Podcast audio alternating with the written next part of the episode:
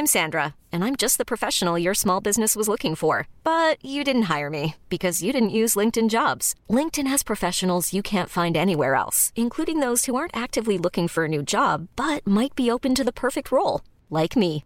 In a given month, over 70% of LinkedIn users don't visit other leading job sites. So if you're not looking on LinkedIn, you'll miss out on great candidates like Sandra. Start hiring professionals like a professional. Post your free job on linkedin.com/achieve today.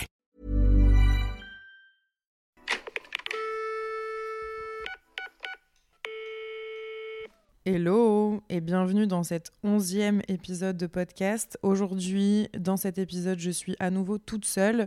Dans le précédent, j'étais avec Pauline, on discutait de ce qu'on voyait dans le miroir et c'est un nouveau format que vous avez super bien accueilli, donc je suis super contente. N'hésitez pas à me dire s'il y a des personnalités que vous souhaiteriez voir dans ce format, ça me ferait très plaisir de pouvoir élargir au maximum les possibilités au niveau des invités. Donc euh, n'hésitez pas à m'écrire euh, via mes réseaux sociaux, notamment sur Instagram. Aujourd'hui, petit trigger warning d'avance puisqu'on va parler de sujets qui sont quand même un petit peu... euh, un petit peu touchy liés à la santé mentale, l'anxiété, les angoisses, l'hypochondrie, la dépression, la mort, etc. Donc euh, je sais qu'il y a des gens qui sont pas forcément très ok avec ce genre de choses, donc j'ai pas du tout envie de heurter des gens ni de mettre certaines personnes mal à l'aise parce que c'est un sujet avec lesquels ils sont pas forcément euh, très euh, très sains. Donc euh, voilà, Sachez-le d'avance, si vous n'êtes pas OK avec ça, je vous conseille de ne pas écouter ce podcast, même si je vais essayer de vous donner des clés et que je peux avoir peut-être un discours rassurant par rapport à toute cette anxiété, ces angoisses, cette hypochondrie, etc. Mais voilà, ça je le dirai plutôt à la fin de ce podcast. Je vous donnerai un petit peu mes conseils, même si c'est pas vraiment le bon mot, je pense à utiliser, mais ces choses qui font que j'ai réussi finalement, dix ans après ma première grosse crise, euh, qui a tout déclenché à justement aller mieux et à vivre avec et à supporter cette compagnie qui me tient au quotidien. Pour ceux qui me suivent avant ce podcast et qui me connaissent sur Instagram et notamment sur YouTube, je vous ai déjà parlé de ces troubles qui font partie de, ma vie maintenant. Je vous ai surtout parlé de l'hypochondrie, je crois même que j'en avais fait une vidéo à l'époque et j'en parlais aussi pas mal en story, etc. à un moment. Et puis au fur et à mesure, j'en ai parlé, on va dire, de moins en moins, jusqu'à le garder entièrement pour moi parce que je trouvais que ça n'apportait pas grand-chose euh, d'en parler, sachant que je n'arrivais pas à trouver les clés et des solutions. Donc en fait, je vous partageais juste mes malheurs et j'étais pas très, euh, très à l'aise avec ça. Cependant, je vous disais quand même à chaque fois quand je testais des nouvelles techniques euh, pour m'en sortir, parce que clairement, euh, on en était là, quoi. Mais vous n'avez pas idée, quand on a ce genre de trouble, à quel point on essaye de trouver des solutions qui peuvent être complètement what the fuck. Je sais pas si vous qui m'écoutez, vous êtes sujet ou pas du tout à ce genre de, de troubles un petit peu mentaux. Mais moi, il faut savoir qu'il y a vraiment ces trois troubles-là qui sont extrêmement présents dans ma vie en tout cas qui l'ont été et qui en fait au fur et à mesure euh, des mois, des années le sont plus ou moins selon le mood, selon, euh, selon plein de choses. Donc je suis déjà une personne anxieuse. Mais au-delà de l'anxiété simple, j'ai ce qu'on appelle une anxiété généralisée. L'anxiété, par définition, c'est un état de trouble psychique qui est causé par la crainte d'un danger. Donc c'est quelque chose qui peut arriver à tout le monde. On peut tous être anxieux à un moment donné dans notre vie par rapport à une certaine circonstance, par rapport à un certain événement. C'est normal. Par contre, quand vous commencez à avoir des symptômes qui se lient à ça et que ça commence à durer longtemps, alors là, on parle d'anxiété généralisée. Moi, les symptômes qui étaient le plus fréquents, par exemple, c'est la fébrilité, l'inattention, la tension nerveuse. C'est-à-dire que quand je suis dans une crise d'anxiété, c'est comme ça que moi je l'appelle, je peux vraiment avoir extrêmement mal, avoir des courbatures, avoir mal à la tête, euh, me sentir vraiment malade et incapable. C'est comme si j'avais la grippe. Alors que je sais que je ne suis pas malade. Il y a aussi beaucoup de fatigue. On peut aussi être susceptible parce que le fait que l'entourage, on en parlera aussi un peu plus tard, ne puisse peut-être pas comprendre, c'est quelque chose qui est difficile parce qu'en fait, faut savoir que ce que vous ressentez, personne ne pourra jamais le comprendre. Même si vous êtes entouré, on pourra t'épauler, mais on pourra pas t'aider à, à sortir de ça, en fait. Vraiment, moi, il n'y a jamais personne qui m'a aidé là-dedans. C'est dur à dire, mais en fait, c'est pas du tout négatif parce qu'il y a énormément de personnes, notamment ma maman qui a, qui a tout fait pour moi pendant une période très très compliquée. Mais en fait, elle me disait toujours, mais si je pouvais, ma chérie, prendre ton mal-être euh, et, et, que toi t'ailles bien, je le ferai. Mais malheureusement, elle ne pouvait déjà pas faire ça et elle pouvait encore moins essayer de résoudre mon problème. Évidemment, elle me conseillait, elle était à l'écoute, etc. Mais le problème, il est à l'intérieur de vous. Donc il n'y a que vous qui pouvez l'enlever. Vraiment, voilà. Bref, c'était une aparté. Ensuite, il y a l'angoisse. L'angoisse, c'est la première chose qui m'est arrivée dans ma vie. D'ailleurs, je vais vous raconter comment elle est arrivée parce que bizarrement, c'est pas un état dans lequel j'étais quand j'étais jeune. J'étais quelqu'un de, stressé, un petit peu euh, inquiète de tout dans la vie, mais j'étais pas angoissée. Déjà, moi, je vais vous donner ma définition de l'angoisse. Pour moi, c'est une émotion qui est ponctuelle et euh, qui arrive souvent sous forme de crise. D'où les crises d'angoisse, avec des peurs infondées et souvent irrationnelles, alors que en comparaison avec l'anxiété, l'anxiété c'est quelque chose qui est plus chronique et plus installé. En fait, pour moi, il y a un peu comme une hiérarchie, c'est-à-dire que au premier stade, vous pouvez connaître le stress, ensuite vous allez connaître l'angoisse, ensuite vous allez connaître l'anxiété et après ça, vous allez connaître l'anxiété généralisée. Il y a certainement des troubles supérieurs à cela, mais moi, en tout cas, je ne les ai pas connus. J'étais quand même une enfant assez stressée. J'avais plein de petites peurs un petit peu nulles, entre guillemets. Enfin, en tout cas, aujourd'hui, je les considère nulles, mais euh, à l'époque, euh, pas du tout. Et il faut jamais minimiser quelqu'un qui a qui a des peurs, euh, même si elles sont infondées. Enfin, tout comme en fait les gens qui ont des phobies. Les phobies, c'est aussi des troubles particuliers à gérer. moi, j'ai de la chance de pas en avoir, mais voilà, c'est, ça peut aussi faire partie des différents troubles mentaux. Et ensuite, j'ai eu l'angoisse. L'angoisse qui est arrivée on va dire, aux alentours de mes années, euh, de mes années collège, mais je me rappelle très bien de ma plus grosse crise d'angoisse. J'avais, euh, je pense, euh, entre 16 et 18 ans, et c'était le, jour de l'an, j'étais chez mon copain, chez ses parents à l'époque, et je ne sais pas pourquoi, j'avais le cœur qui battait fort, difficulté à respirer, alors qu'il n'y avait eu aucun événement. Et, et je comprenais pas, en fait, j'essayais de trouver une raison à mon état.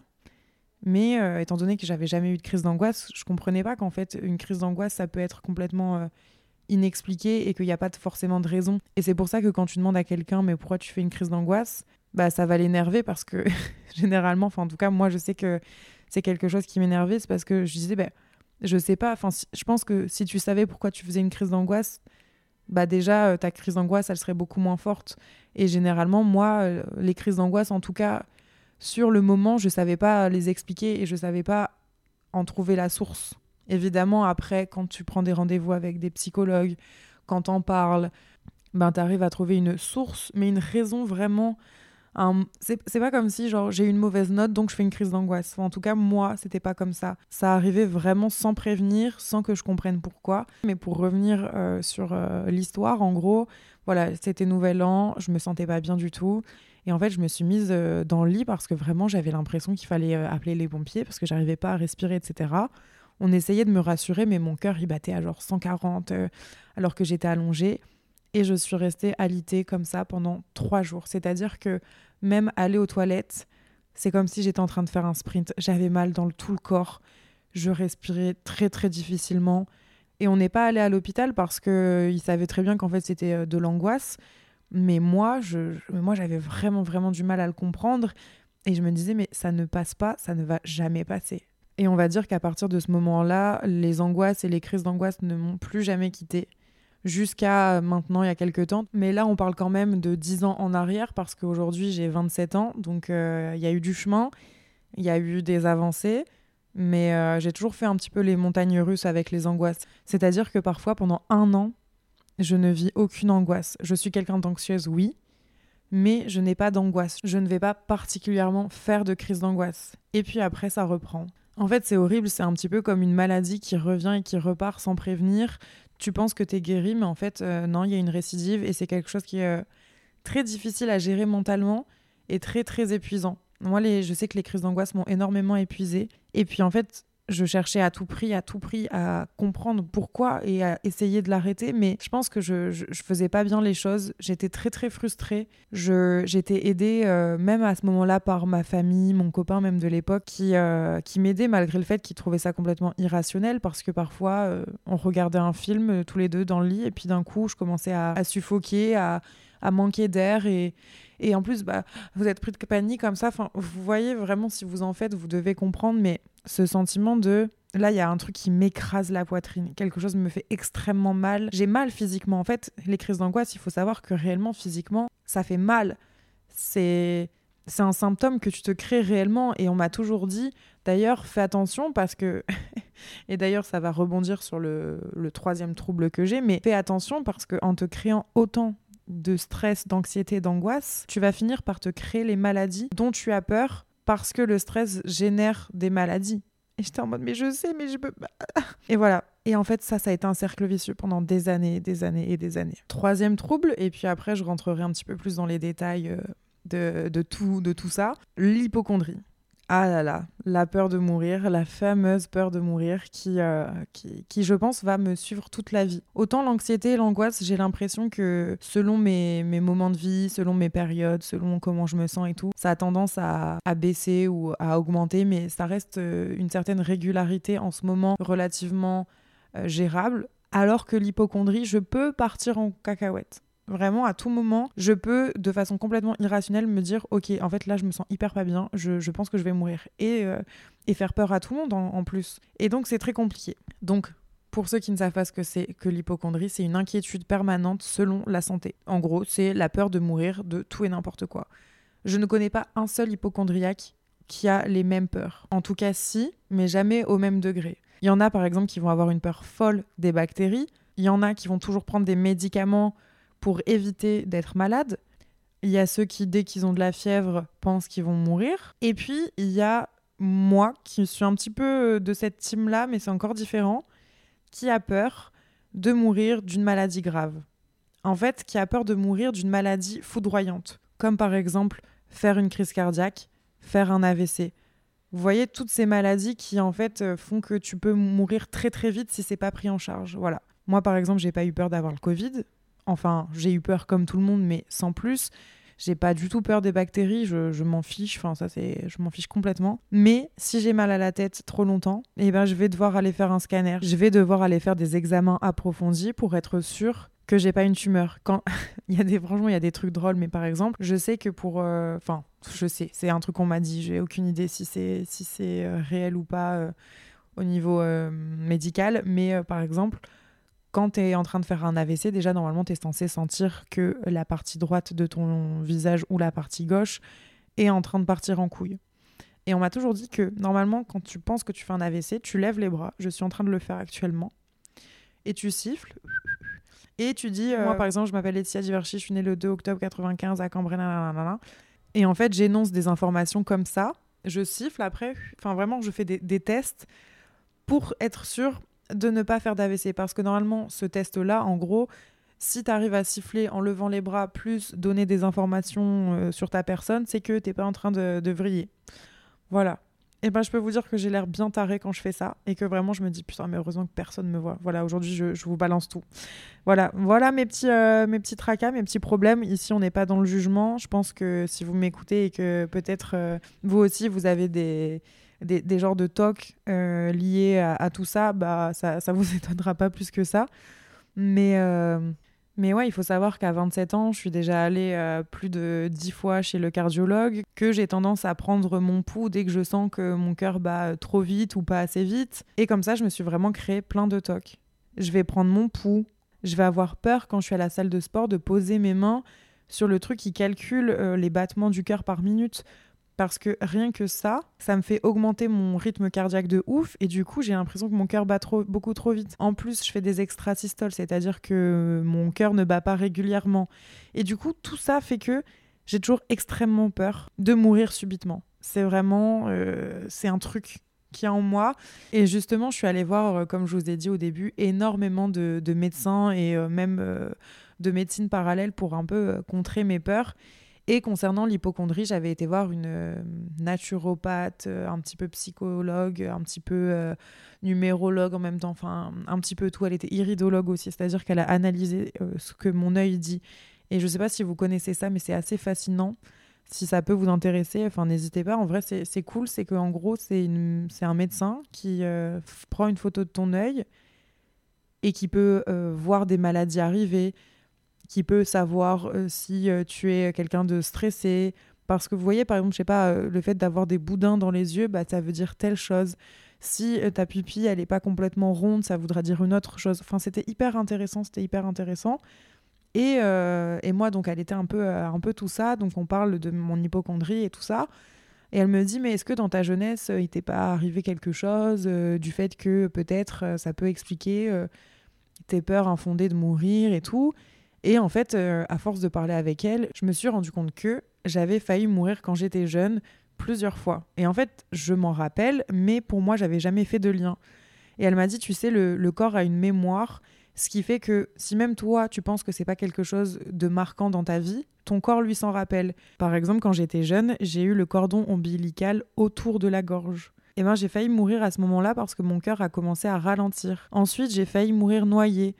Quelques années plus tard, j'ai aussi failli mourir noyée. Et en fait, tout ça, le corps, il s'en rappelle. Donc toi, c'est peut-être pas un truc qui est important pour toi, mais finalement, bah, ton corps, lui, il le sait. Et du coup, j'ai compris que d'une certaine façon, ça pouvait expliquer une partie de mon hypochondrie. Et vraiment, si vous avez ce genre de trouble, je vous conseille réellement d'aller voir des spécialistes qui pourront vous aider parce que peut-être qu'ils vont pas vous aider à guérir ce problème parce que clairement c'est comme je vous l'ai dit c'est vous-même qui allez réussir à force d'années et d'années à, le faire et à comprendre, mais en fait, ils vont vous aider à gravir certaines marches. Et, et réellement, que ce soit kinésiologie, reiki, iridologue, vous voyez, c'est des noms qui peut-être ne vous disent rien, mais moi, c'est en cherchant et en voulant trouver des solutions à mes problèmes que j'ai pu rencontrer des personnes qui m'ont ouvert les yeux sur certaines choses. Et encore une fois, c'est pas magique, hein, je vais pas vous dire que vous allez voir euh, un iridologue, un naturopathe et que le lendemain, euh, vous prenez des fleurs de bac et qu'il va plus rien vous arriver, pas du tout. TMTC, si tu connais les fleurs de bac, c'est que tu fais partie de la team angoissée. Mais euh, ou le comment ça s'appelle le spray que tu mets dans la bouche le ah là là ou sous la langue et tout.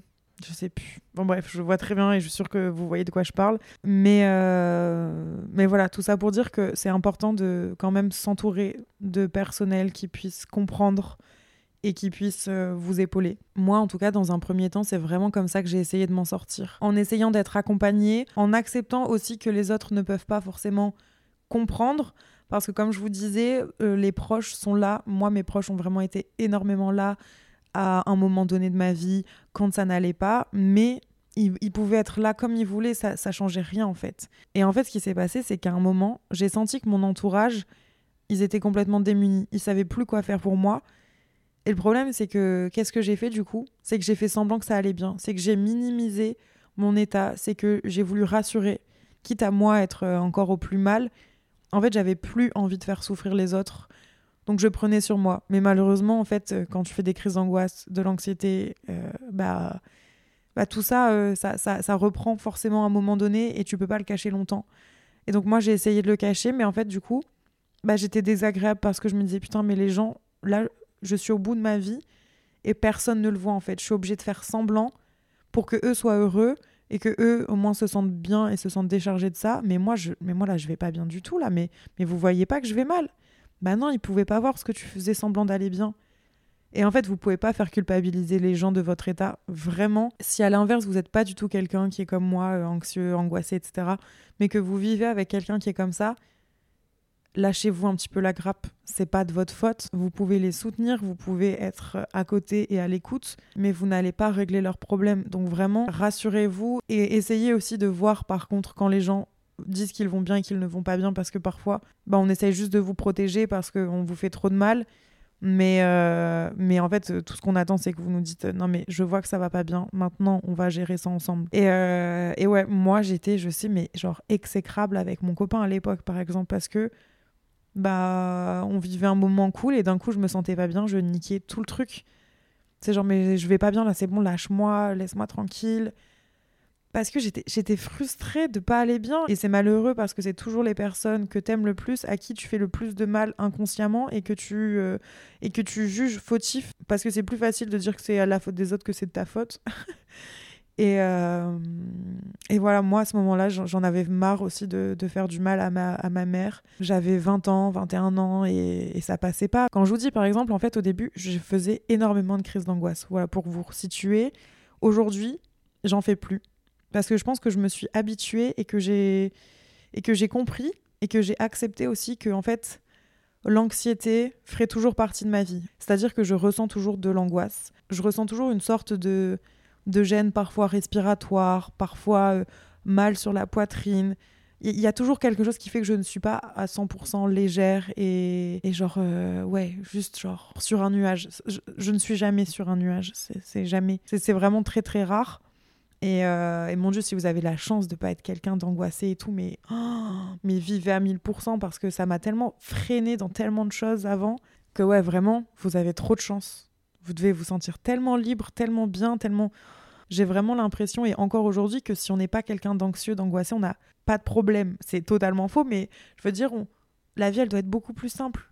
Je suis là, mon Dieu, mais oh là là, mais comment elle a de la chance, cette personne, de pas être quelqu'un d'angoissé, de stressé? Mais parce que aussi, il faut pas l'oublier, l'angoisse, l'anxiété, ça peut être dans les gènes, et après, ça peut être dû à un traumatisme. Enfin, il peut y avoir mille et une raisons de base, mais c'est aussi OK s'il n'y a pas de raison. Moi, je sais que dans ma famille, il y a eu des dépressions, notamment ma, ma grand-mère euh, qui était dépressive. Et du coup, c'est vrai que c'est quelque chose qui m'avait toujours euh, inquiété. Et euh, j'ai eu un état dépressif, un moment dans, dans ma vie qui n'a pas duré très très longtemps.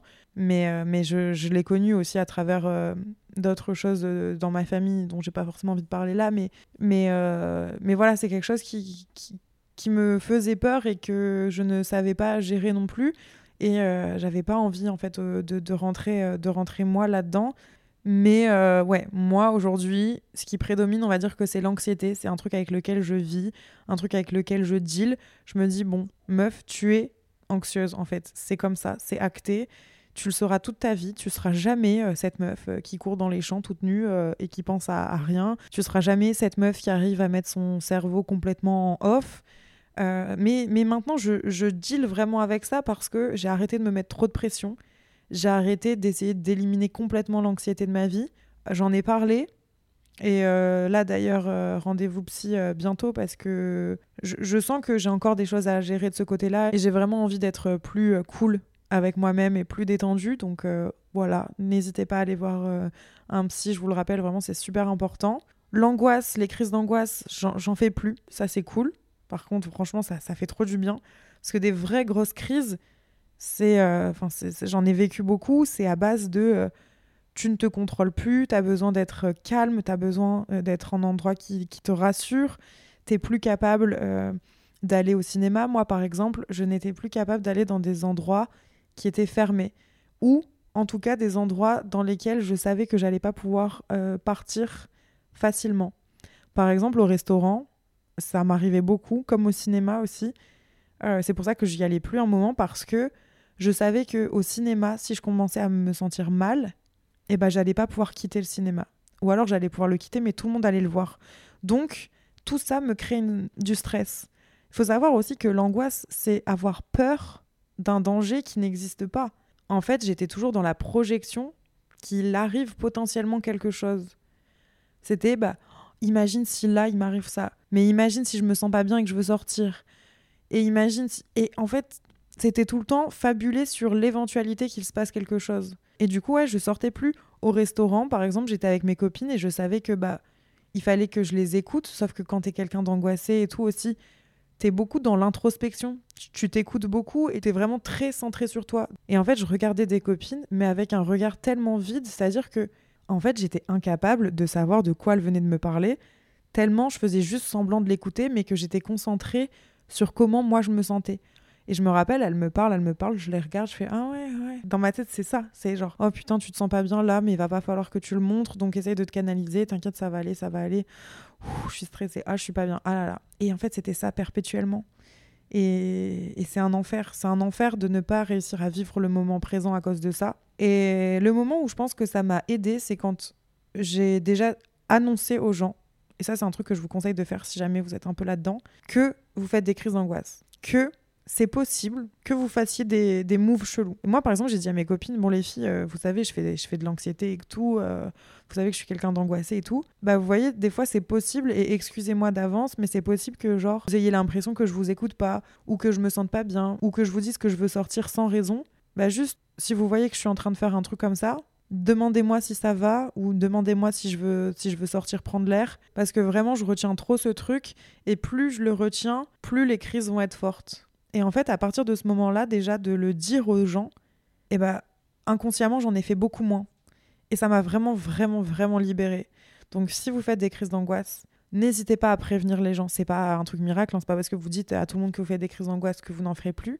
Mais au moins les gens savent à quoi s'en tenir parce que tout le monde n'est pas aussi euh, ok avec ça. En fait, tout le monde ne sait pas gérer moi, il y a plein de. Il y, a certains de mes potes, je sais qu'ils ne savent pas gérer si je fais une crise d'angoisse. Ça fait longtemps que j'en ai pas fait, mais à l'époque, c'était limite, bah, les gens, ils me disaient, mais tu veux que j'appelle les pompiers? Mais non, mais certainement pas, en fait, parce que là, tu...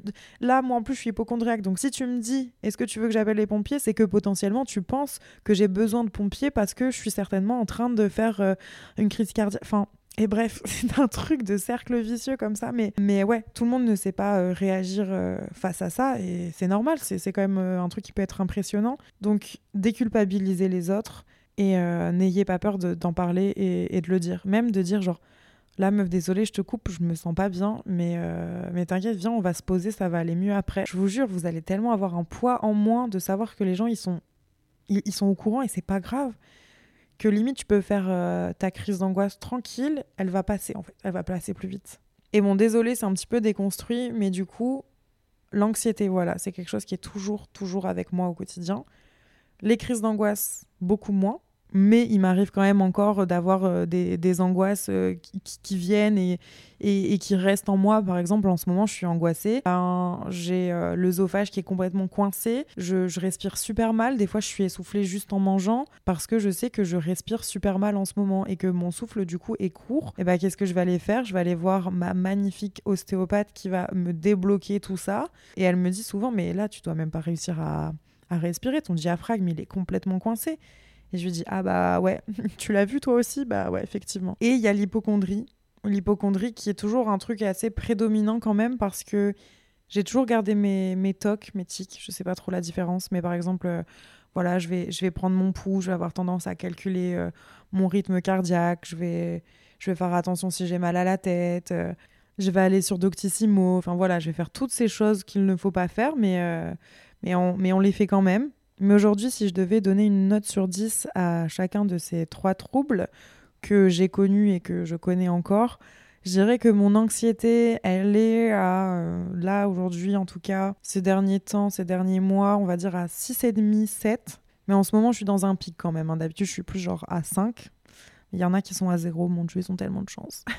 Euh, que les angoisses, elles sont à 3. Et que l'hypochondrie, elle est à Ouais, elle aussi entre 6 et 7. Donc franchement, en vrai, peut-être que ça peut vous paraître haut, mais moi, mais moi c'est ok, moi ça me va. En fait, sachant d'où je viens par rapport à tout ça, où euh, j'aurais pu vous dire que j'étais à 20 sur 10 pour tout, et eh ben je relativise quand même aujourd'hui. Je me dédouane vachement de ça parce que je me dis que de toute façon, je suis comme ça. Il y a aussi une part de moi qui est cette personne angoissée? Je, je vais jamais devenir euh, complètement baba cool et euh, sans stress, sans rien. Euh.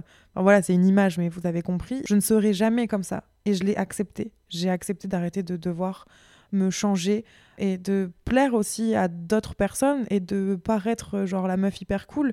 Je sais qu'au début, avec les mecs, par exemple, je voulais trop paraître la meuf cool, qui s'en bat les couilles, qui est YOLO dans la vie, qui est machin. Alors, j'ai une partie de moi qui est comme ça. Mais j'ai aussi une partie de moi, du coup, qui est quelqu'un qui est très angoissée, très anxieuse. Et, euh, c'est comme ça. Et c'est vrai qu'il faut aussi m'accepter avec cette part-là. Mais heureusement, aujourd'hui, euh, pour moi, ça ne fait plus partie des choses euh, majeures de ma vie et qui font ma personnalité mais c'est comme ça et ça restera comme ça, je pense pour toujours.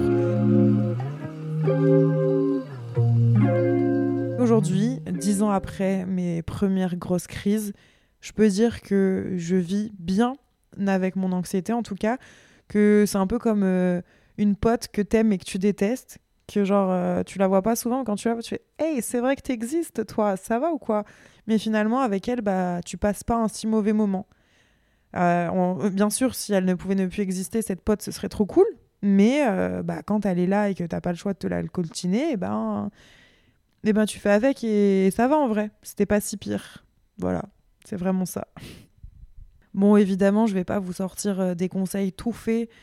comment arrêter d'être angoissé en cinq étapes parce que ça n'existe pas. Mais j'espère que les quelques clés que je vous ai données pourront bah, vous aider. Donc déjà, vraiment, essayez d'arrêter de, de, trop vous culpabiliser, de trop vous sentir responsable. parce que ça, ça n'aide pas du tout. Faites en sorte de vous faire suivre par un médecin, que ce soit un psychologue ou des médecines beaucoup plus alternatives, comme je vous ai dit, euh, Reiki, numérologie, sophrologie, etc.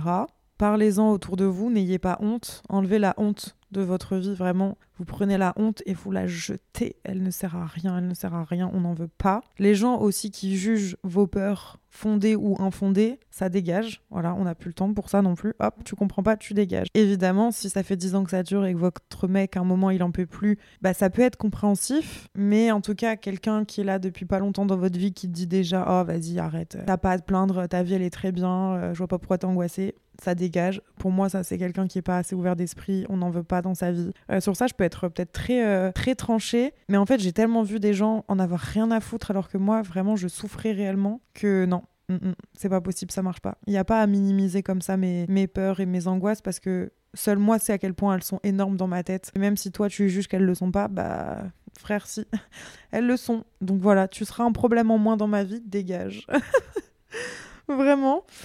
Et euh, putain, mais vous savez pas à quel point ce podcast, à chaque fois, ça me fait trop du bien. Vraiment là, vous voyez, je me dis putain, mais ça fait longtemps que j'ai pas parlé de, de, tous ces sujets-là en vrai euh, à mes abonnés ou, quoi sur les réseaux.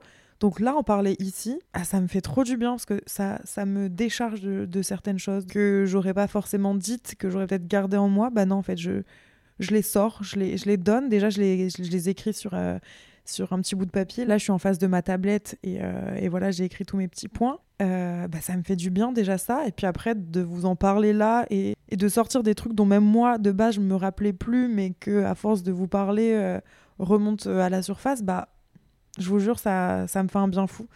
Donc j'espère que vous qui dealez peut-être avec ce genre de troubles psychologiques, mentaux, vous, vous arrivez à gérer. Si vous avez des questions, n'hésitez pas à, venir m'en poser sur Instagram. Sachez aussi maintenant qu'il existe plein d'aides pour pouvoir avoir accès à des psychologues euh, dans les hôpitaux plus facilement. Qu'il existe aussi plein de comptes Insta un petit peu sur la santé mentale qui, euh, moi, je trouve, euh, permettent aux gens qui sont peut-être un peu seuls de se sentir moins seuls, de se sentir compris. Il y a des groupes de parole par rapport à l'anxiété, aux angoisses. Voilà, parlez-en si vous pouvez en parler. Et, euh, réellement, ne laissez pas ça traîner. J'espère que tout à chacun euh, qui se sent mal aujourd'hui et qui m'écoute euh, pourra se sentir un petit peu plus léger après ce podcast et pourra aussi trouver les clés pour, pour aller mieux. C'est vraiment pas un truc facile. Et je sais que moi, j'ai super peur, par exemple, si j'ai des enfants demain, d'en faire des angoissés, d'en faire des, des hypochondriaques, d'en faire des anxieux, parce que j'ai comme une gêne en moi. J'ai l'impression, c'est un gène, un chromosome de stress et que potentiellement je lui refoutrais et je, souhaite vraiment ça à personne. C'est un truc qui est, difficile. Donc surtout, entourez-vous. Vraiment, je, pense aussi aux personnes qui n'ont pas vraiment d'entourage. Les réseaux sociaux, c'est magique pour ça aussi. On peut créer des très belles relations pour ne pas rester seul. Et, euh, je vous souhaite euh, vraiment de, trouver euh, la, la, paix intérieure et d'arrêter de, de, vous blâmer. Et si vous avez des gens autour de vous que vous sentez pas bien, allez les voir. Je sais qu'on a tous nos problèmes, mais c'est aussi important de supporter les gens qu'on aime. Et euh, voilà. à deux doigts de chialer, là, vraiment, c'est pas facile. Tout ce qu'il y a à retenir, euh, c'est que ça peut évoluer positivement, ça peut être moins fort aussi, ça peut prendre moins de place dans, dans, dans, dans notre vie. Moi, je souhaite vraiment euh, être un, un 3 sur 10 sur tout pour le reste de ma vie plus tard. Je, je trouve que, que, ce serait, que ce serait bien, que ce serait un joli accomplissement donc je vous souhaite euh, à vous aussi euh, que tout ça ne, fasse que baisser au fur et à mesure l'anxiété, les angoisses, l'hypochondrie, tout ça. Et euh, on est là hein, de toute façon. Sur ce, merci de, m'avoir écouté, merci d'avoir été présent pour cet onzième épisode de podcast. Le prochain sera bien plus fun puisque on sera quatre et on va parler des relations hommes-femmes on va parler de ce qui nous différencie et on va répondre à vos questions. Donc si vous avez des questions, n'hésitez pas à venir me les poser en vocal sur Instagram, en DM. Vraiment, je, souhaite que vous le fassiez, s'il vous plaît. Si vous avez des questions, ça peut être des questions du type euh, au restaurant, est-ce que vous trouvez ça normal, les garçons, que les filles ne veuillent pas euh, payer euh, l'addition. Ça peut être aussi est-ce que vous croyez en l'amitié homme-femme? Ça peut être aussi est-ce que les mecs ça touche votre ego si votre femme gagne plus d'argent que vous? Voilà, exactement ce, genre de, questions-là. Donc euh, j'espère que vous en avez à me poser. Sinon je ferai sans vous, mais vraiment je, je compte sur vous pour, pour m'en poser. Vous pouvez les poser à l'écrit ou en vocal si vous êtes OK d'apparaître dans un épisode de podcast. Et sur ce, moi, je vous laisse. Je vais aller manger une raclette. Et oui, donc, euh, donc voilà, histoire de mettre un petit peu de, baume au cœur. Et euh, merci de m'avoir écouté jusque-là. Merci d'être présent dans ce podcast encore et encore. Et euh, je vous fais des très très gros bisous et je vous dis à bientôt dans un autre épisode. Ciao Planning for your next trip? Elevate your travel style with Quince. Quince has all the jet-setting essentials you'll want for your next getaway. Like European linen, premium luggage options, buttery soft Italian leather bags, and so much more. And it's all priced at 50 to 80% less than similar brands. Plus, Quince only works with factories that use safe and ethical manufacturing practices. Pack your bags with high-quality essentials you'll be wearing for vacations to come with Quince. Go to quince.com slash trip for free shipping and 365-day returns.